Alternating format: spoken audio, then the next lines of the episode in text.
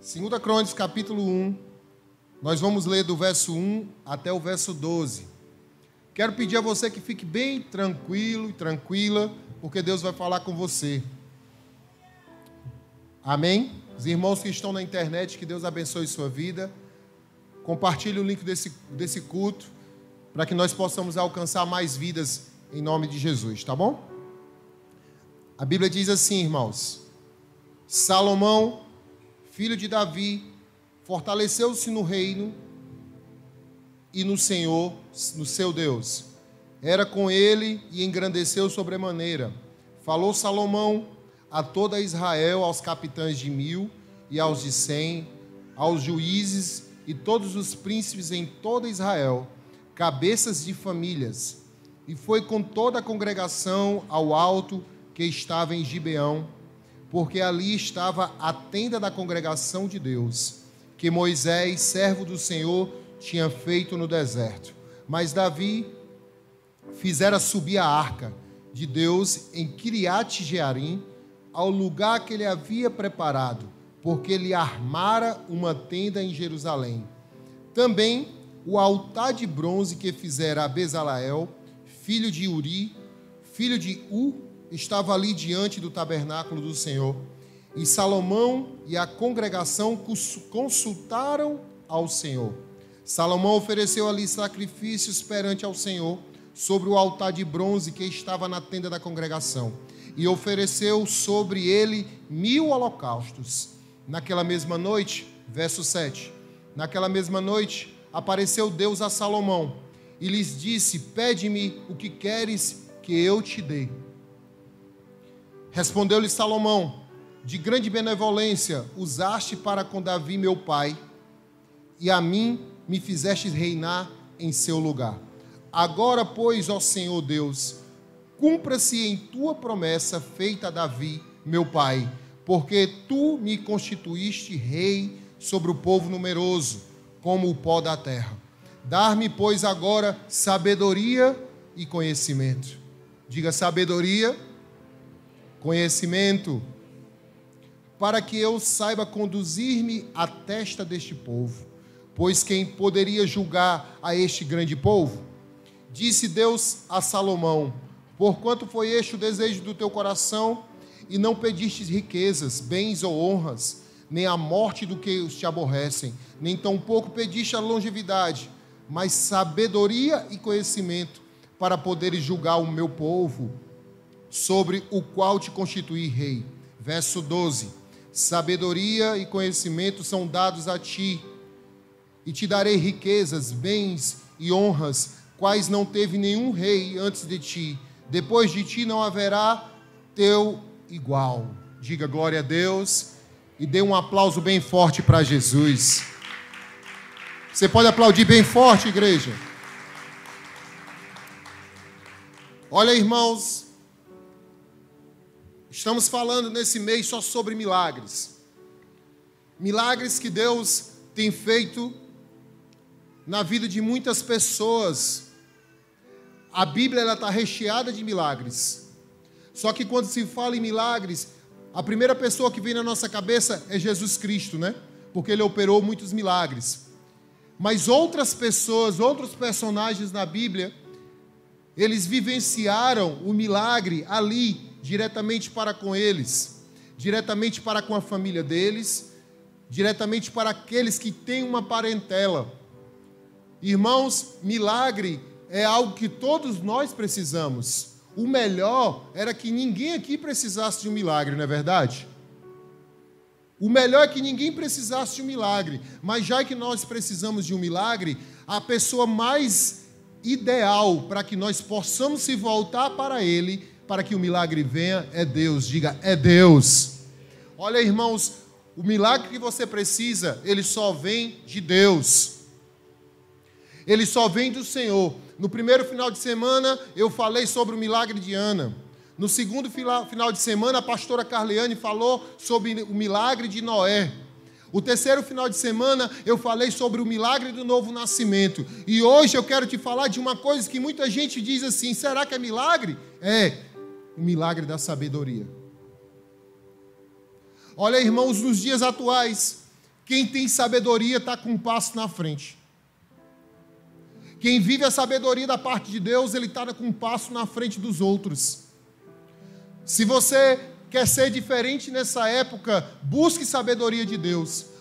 A Bíblia fala que, especialmente na vida de Salomão, Salomão era um homem rico, irmãos, abastardo, e todos nós sabemos, irmãos, que quanto mais rico a pessoa é, mais rico ele quer ficar, ser. É impressionante. Quanto mais posses uma pessoa tem, mais ela quer ter. Mas esse homem rico, rei, com herança sacerdotal, uma herança de monarquia, que era uma herança de reinado que ele tinha do seu pai Davi, irmãos, ele voltou-se para Deus e pediu o quê? Sabedoria e conhecimento. Irmãos, quem tem sabedoria e conhecimento hoje, pode ter certeza, ele está debaixo de um milagre divino. Diga, eu recebo esse milagre na minha vida. Olha, irmãos, se você lê o livro de Provérbios, é um livro que está lá destrinchando, repleto de sabedoria e conhecimento para todo aquele que busca. Se você quer ampliar teu conhecimento, pega o livro de Provérbios e lê ele por completo.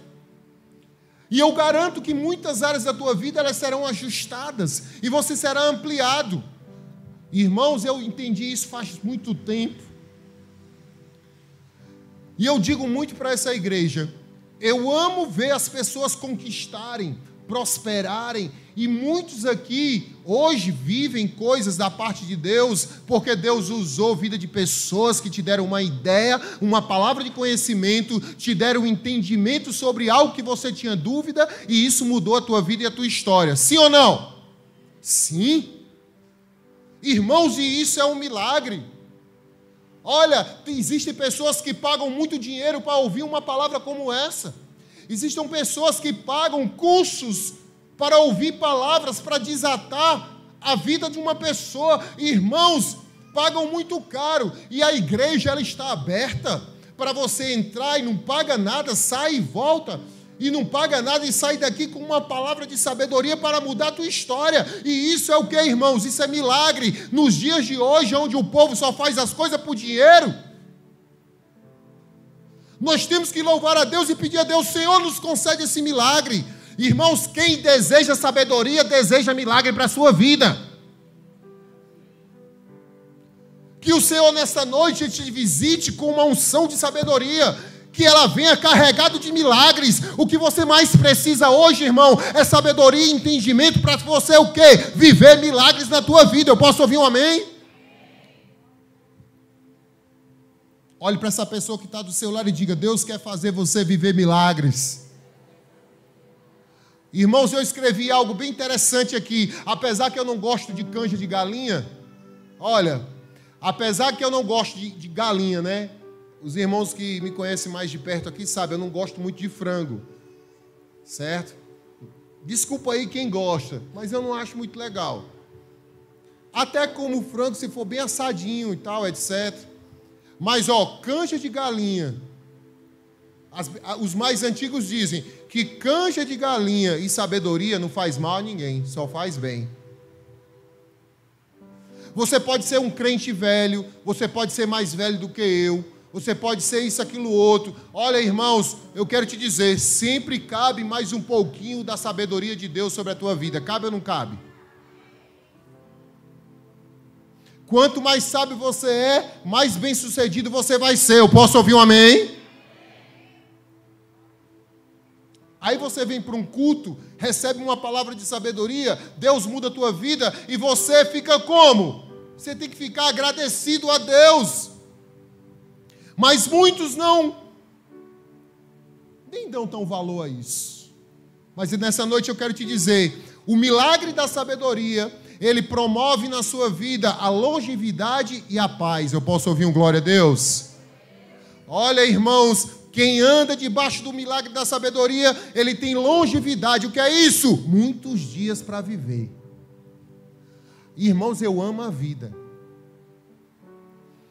Eu sei que o céu é maravilhoso, eu quero morar no céu. A Bíblia fala que lá no céu são ruas de ouro, todo mundo só declarando santo, santo, santo, santo, santo, santo. É tremendo, irmãos, isso é maravilhoso, mas eu amo viver. Eu amo a vida. Irmãos, eu, eu queria viver uns 200 anos. Porque eu amo viver, irmãos. A vida é muito maravilhosa. Eu às vezes eu vejo pessoas que eu já atendi para conversar, pessoas que dizem eu quero morrer. Morrer para quê? A vida é tão boa, irmão. A vida é tão maravilhosa. Quem anda na sabedoria do Senhor tem a bênção da longevidade e a paz. Quem quer viver muito aqui? Tem muita gente aqui que diz assim: olha, se Deus chegasse para você hoje à noite e dizer assim, ó, vai morrer amanhã, tu queria ou não queria? Queria nada, meu. Queria nada. Todo mundo aqui quer ir morar no céu, mas ninguém quer morrer. É ou não é? Todo mundo quer morar no céu, mas ninguém quer morrer daqui para colar. Diga a sabedoria de Deus, ela vai me dar longevidade e paz como assim, pastor? Quando se fala de longevidade, o que é que você imagina? Você imagina um velho, né? Um velho com a barbona bem grandona, sentado igual um hindu, de perna cruzada, fazendo assim, ó.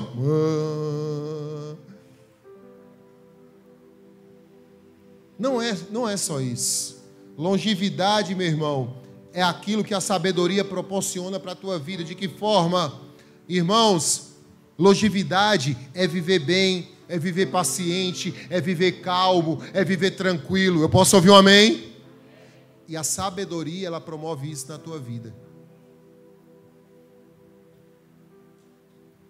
Tem muita gente que está vivendo problemas gigantescos na sua vida, não tem paz de espírito, não tem paz no seu coração, não tem paz em casa, em lugar nenhum que chega, por quê? Por falta de sabedoria. Por falta de sabedoria. Irmãos, sabedoria proporciona vida longa, pacífica sobre a terra. Diga glória a Deus. Por